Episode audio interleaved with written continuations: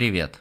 Меня зовут Паша. Это третий выпуск нашего подкаста «Не очень радужные истории», который называется «Любовники спасают Афины от диктатуры». В нем мы поговорим, кто такие Гармодий и Аристагетон, а также разберем понятие демократии и тирания, поговорим об истории Афинах, посмотрим, как влияли такие понятия, как педерастия, мифотворчество – на социально-политическую жизнь Древней Греции. Спасибо, что продолжаете слушать нас на всех платформах для подкастов. И вперед!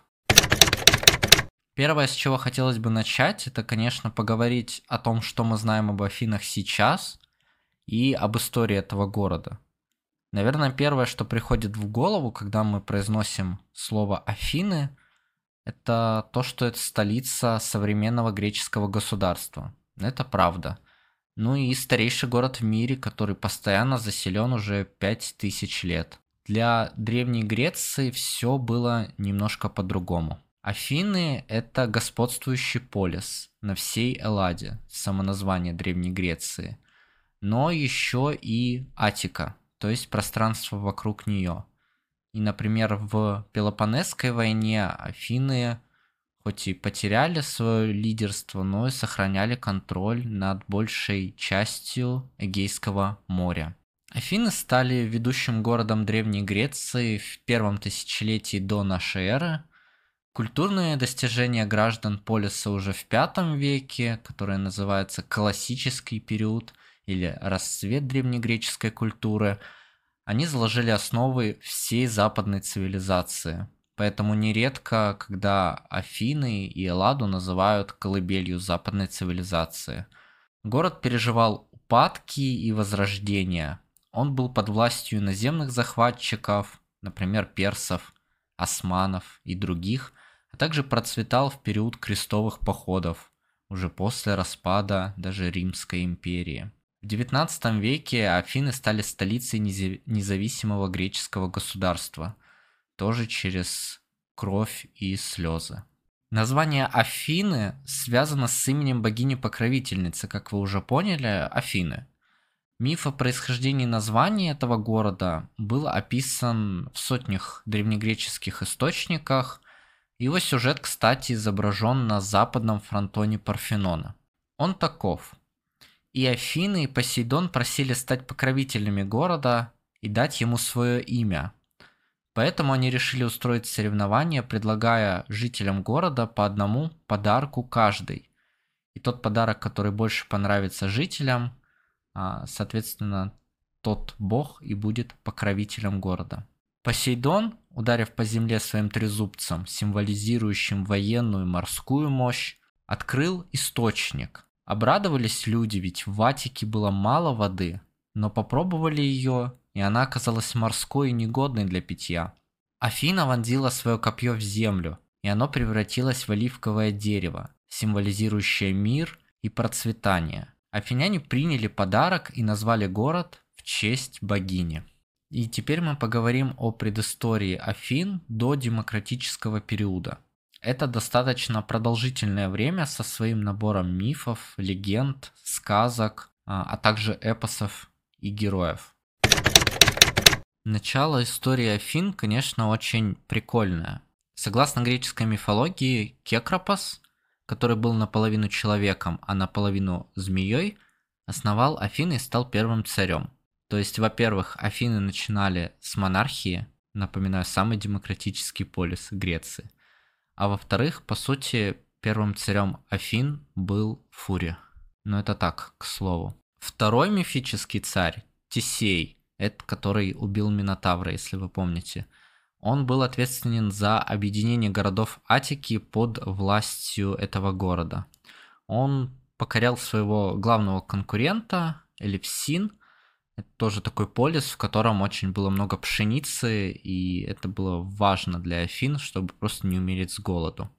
И когда города были объединены, в честь Афин были проведены панафинейские игры – а, к ним мы еще вернемся, потому что это очень важный момент для понимания нашего эм, сюжета с тираноборцами и любовниками. Вообще политическая история Афин это, конечно, интересно, потому что хоть и Афинами правили цари, но монарх руководил в основном политическими и военными делами. Он был скорее такой военачальник.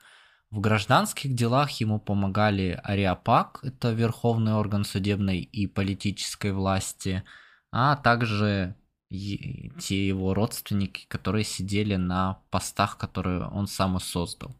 В восьмом веке монархия была заменена девятью архонтами. Таинственная пауза в эфире. Где же еще встречаются архонты в современном мире? Но нет, это не отсылка к Геншину, хотя, возможно, Геншин взял отсылку от Афин. Все возможно.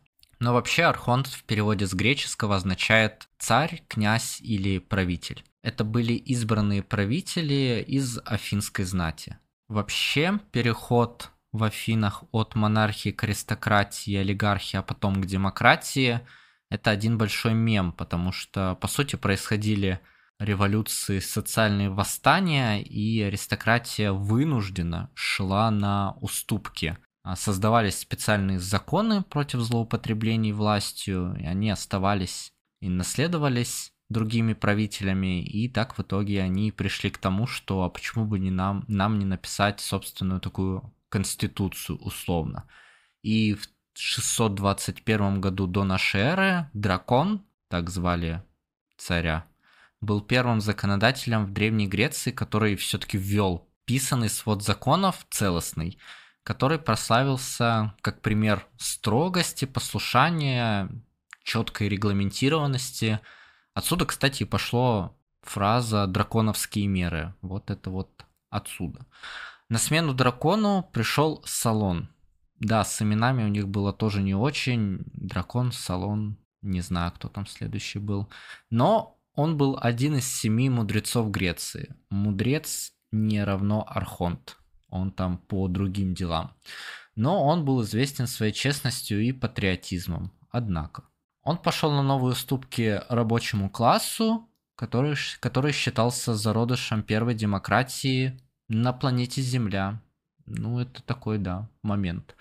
А, и он был избран Архонтом в 594 году и провел свои великие реформы. В том числе он, например, простил крестьянам их долги, разделил население на четыре группы в зависимости от их доходов и военной службы. И самый бедный класс, теты, составляющие большинство населения Афин, они впервые получили политические права, и возможность голосовать. И после мудрого салона, когда тот помер, произошли новые социальные восстания, хотя как будто что могло пойти не так. Но рабочий класс требовал больше прав. В принципе, я их понимаю. И вот эти восстания раскололи город, и долго были социальные потрясения, которые не могли уладить. И Афины, в принципе, достигли своего упадка в том веке. Однако еще один правитель, внимание на имя такое же веселое Писистрат, он смог силой взять под контроль Афины, и поэтому его назвали и считали тираном. Когда мы говорим о тиране, и греческое слово тиранос, он не означает жестокого или деспотического правителя. Э, жестокость как раз-таки вот это вот слово деспот. А оно обозначает того, кто просто взял власть силой, а не законным каким-то путем. И Песестрат был очень популярным правителем, который сделал Афины богатыми, могущественными и таким центром культуры. Как говорится, make Афины great again. А еще он основал Афинское военно-морское господство в Эгейском море и за его пределами. То, о чем я уже говорил раньше. Да, он сохранил салоновские законы, но позаботился о том, чтобы его семья и он занимали все государственные должности. А также не забыл про наследников, его сыновья заняли его трон после того, как он умер, но они были никакущими, поэтому после его смерти опять произошли социальные потрясения, раскол среди афинян, и все началось заново.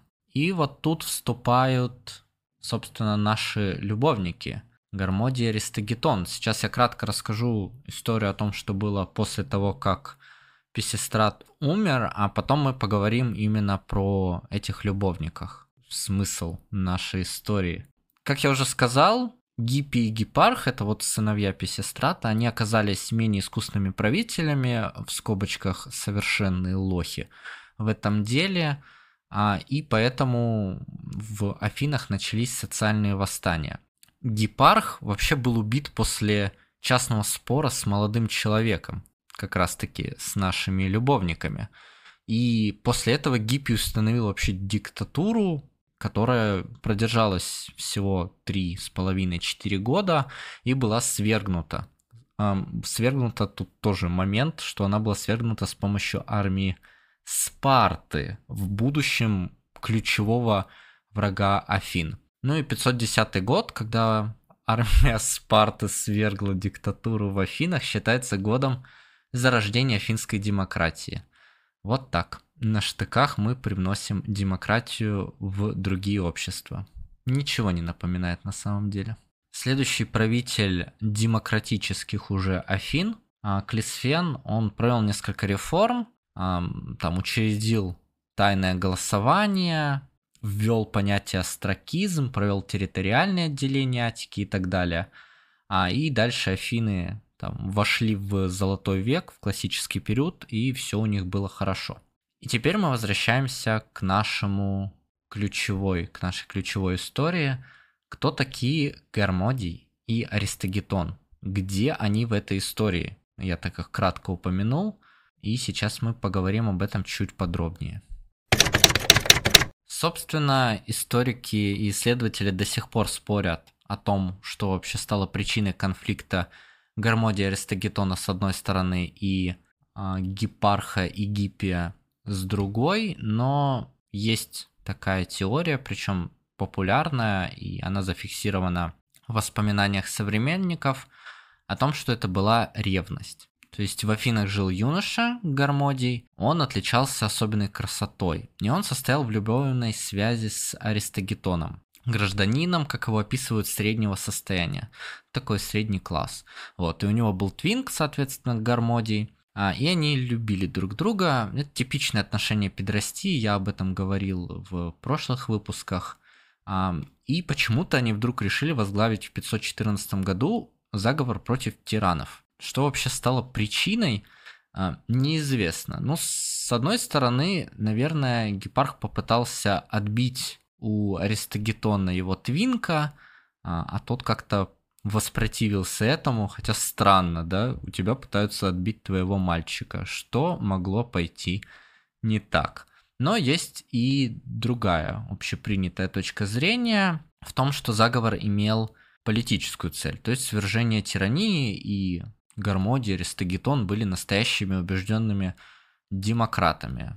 Тоже идея достойная для того, чтобы в нее верить. Но вернемся все-таки к истории с гомосексуальной любовью, отказом и любовным треугольником.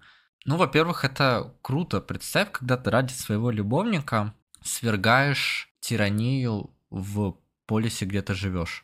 Ну, только потому, что там, значит, есть чувак, который пытается кадрить твоего твинка. На мой взгляд, это как минимум смело и интересно. Так вот, Фукидид пишет, что Гепарх был покорен красотой Гармодия и безуспешно пытался его соблазнить. Уязвленный отказом юноши, тиран решил его опозорить. Он пригласил сестру Гармодия быть канифорой. Это женщина, которая несла на голове вазу или корзину с пожертвованиями в храм на церемониальном шествии Панафиней. Да, о чем я говорил раньше, главный праздник Афин – это вообще считалось большой честью. А потом сказал ей, что типа, ой, знаешь, я подумал, и вообще нет, потому что ты недостойна для этой роли. Он сказал это публично, и, естественно, это был такой клеймо позора, когда правитель говорит, что ты кто такая, чтобы тебе быть канифорой, вали отсюда. Хотя сам пригласил ее в эту роль.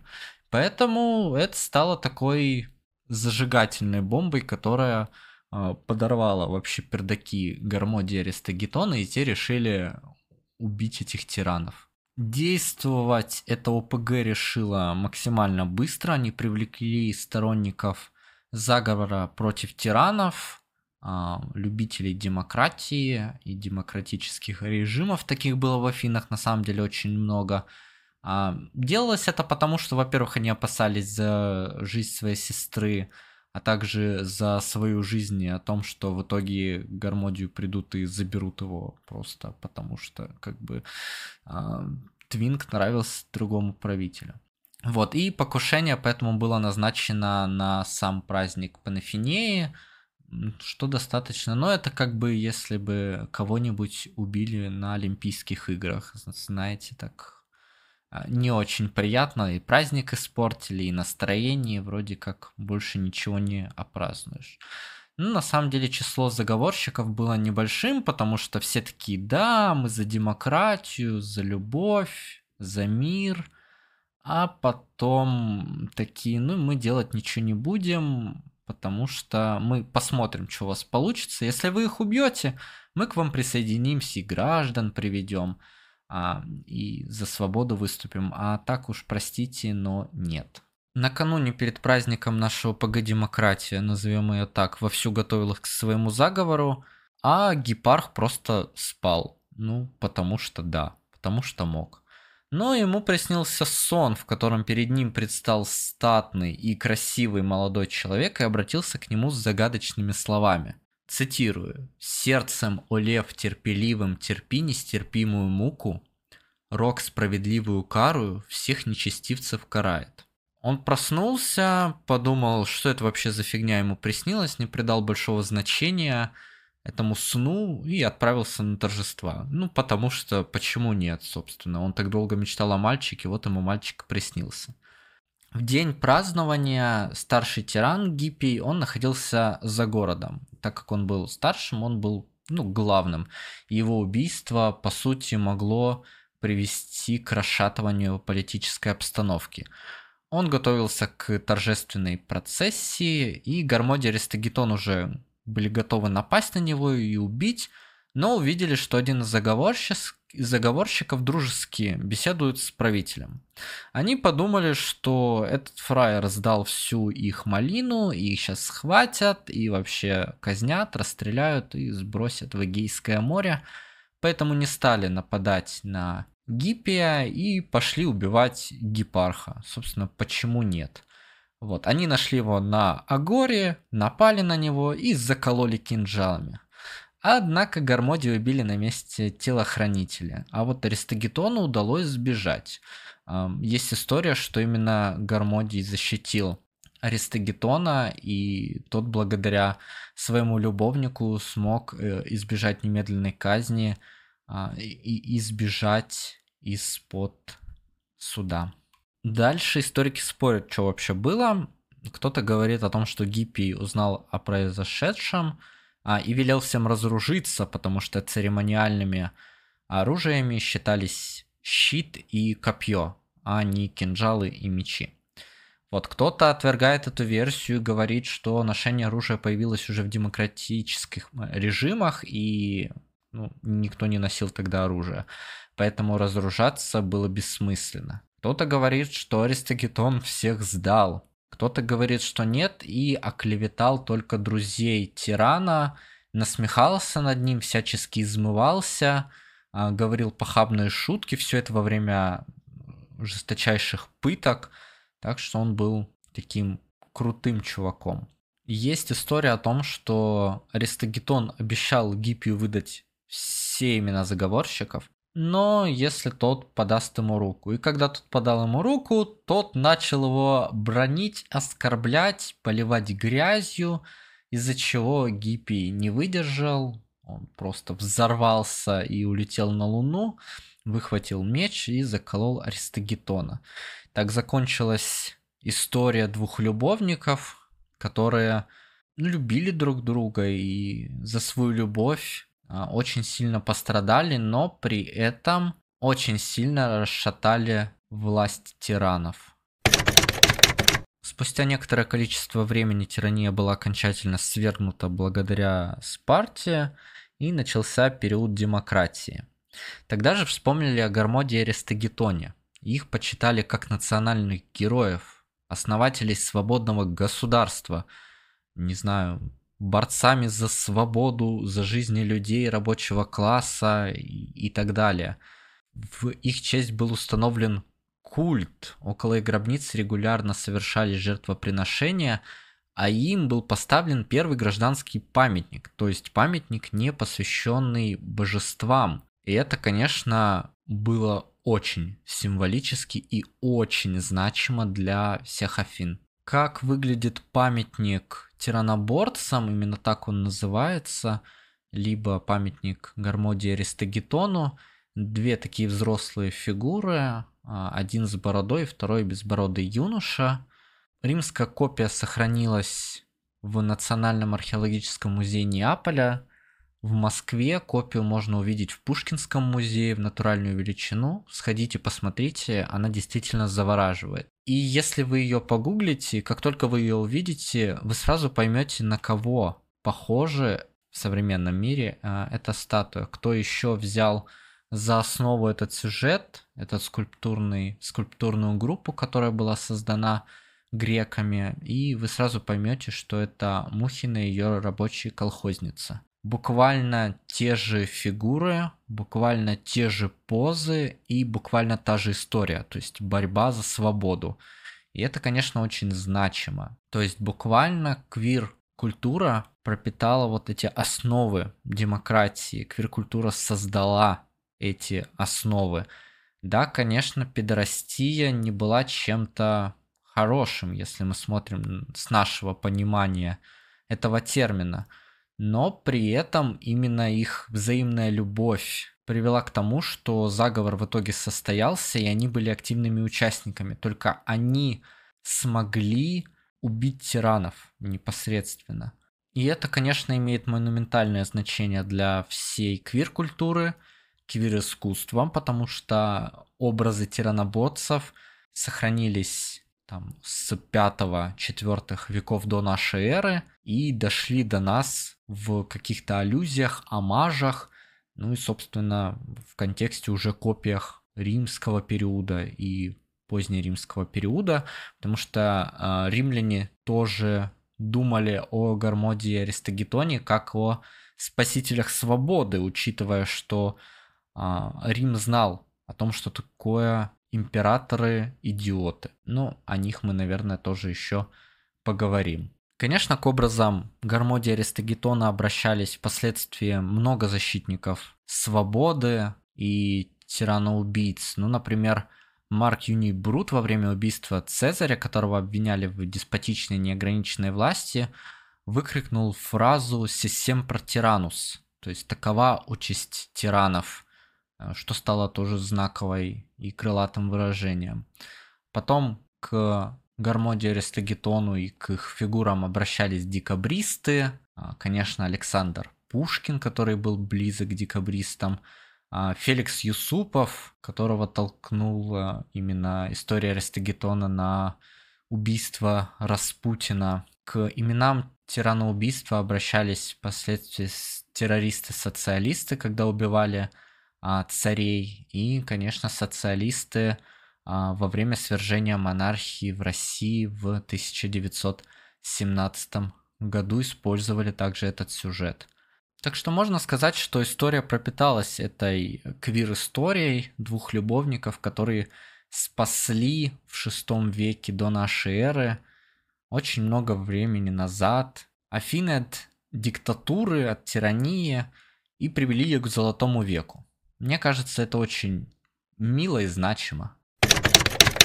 А еще спасибо, что послушали этот выпуск. Надеюсь, он был познавательным для вас.